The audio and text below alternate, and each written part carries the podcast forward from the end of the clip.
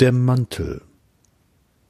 Gegenüber von mir, in der elektrischen Bahn, sitzt eine Frau mit einem dicken, feldgrauen Mantel. Das Tuch ist an manchen Stellen merkwürdig dunkel, an manchen heller. Es ist kein sehr feiner Mantel mehr.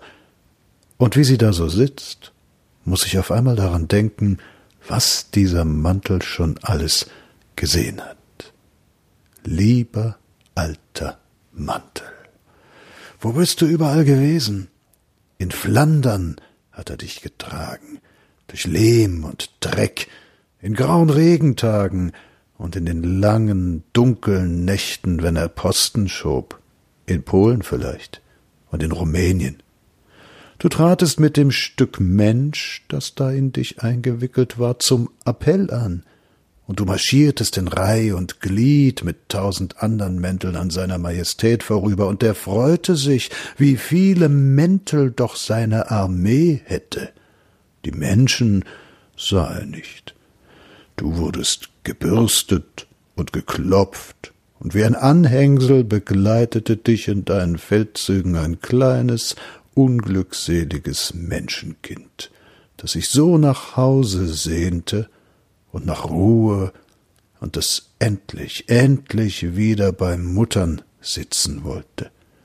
Was da in dich eingewickelt war, Mantel, das war nicht faul und nicht träge, und die Front hat es auch nicht erdolcht, aber es war ein Mensch.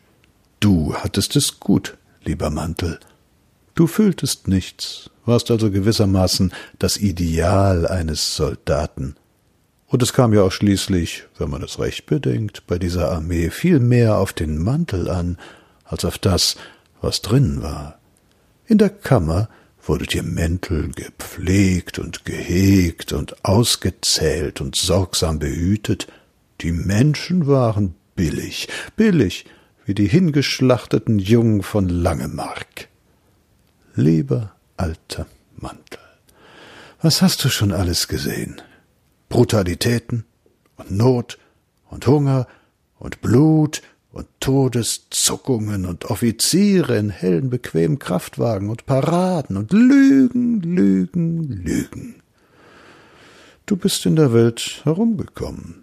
Und jetzt trägt dich seine Frau oder seine Schwester und sie versucht, sich in deinem dünnen, fadenscheinig gewordenen Stoff zu wärmen.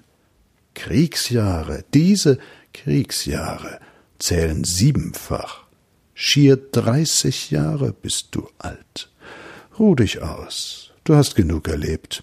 Hast gesehen, wie ein Volk zugrunde ging, weil vierzehn Millionen Mäntel draußen waren und kein Kopf. Aber wozu braucht der alte Preußer einen Kopf? Leb wohl, lieber alter Mantel.